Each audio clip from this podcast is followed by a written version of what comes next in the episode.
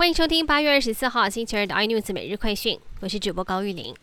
有一位陆姓的专栏作家昨天接种了疫苗，在今天猝逝，而指挥中心指挥官陈时中今天证实此事。目前初判个案死因是心肌梗塞，不过到院前已经过世，需要进行司法相验，由检察官判定。但消息一出，高端股价急杀，股价跌幅重达逼近跌停的百分之九点七九。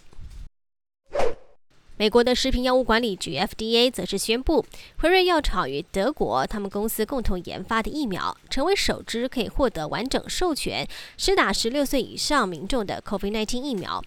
这个举动也让美国军方、企业、医院跟学校都要强制雇员必须施打疫苗。五角大厦也宣布，将会要求一百四十万服役中的美军官员必须也要接种疫苗。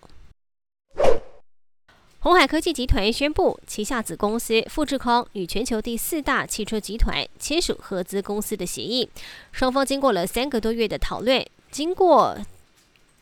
双方经过三个多月的讨论，现在确定要以合资公司的形式正式进军智能座舱还有车联网的市场。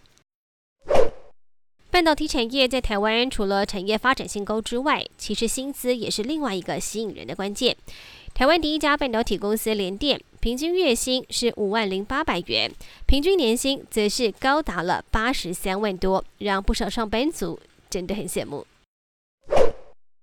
来关心三星集团，在领导人李在镕假释出狱过后几天，三星公布规模超过两千亿美元的扩展计划，目的要让三星在新时代的技术领先同业，注资的领域包括了电讯、自动化，甚至并购同业。不过，再过几个月就是南韩的总统大选，三星这一项大举投资时机也有些耐人寻味。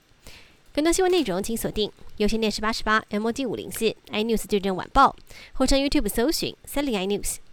感谢台湾最大 Podcast 公司声浪技术支持。你也可以在 Google、Apple、Spotify、KKBox 收听最新 iNews 每日快讯。